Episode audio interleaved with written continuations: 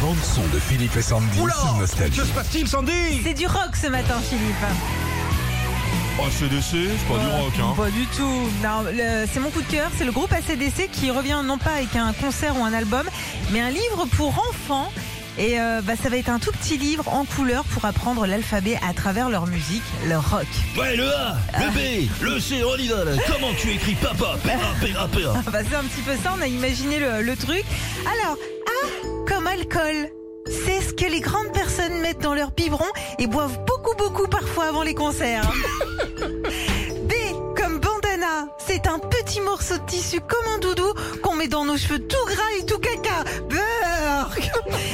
Et puis T, hein, comme tatouage, c'est des coloriages que les grands, ils ont droit de se faire sur les bras ou parfois même en haut du cucu. Retrouvez Philippe et Sandy, 6h-9h sur Nostalgie.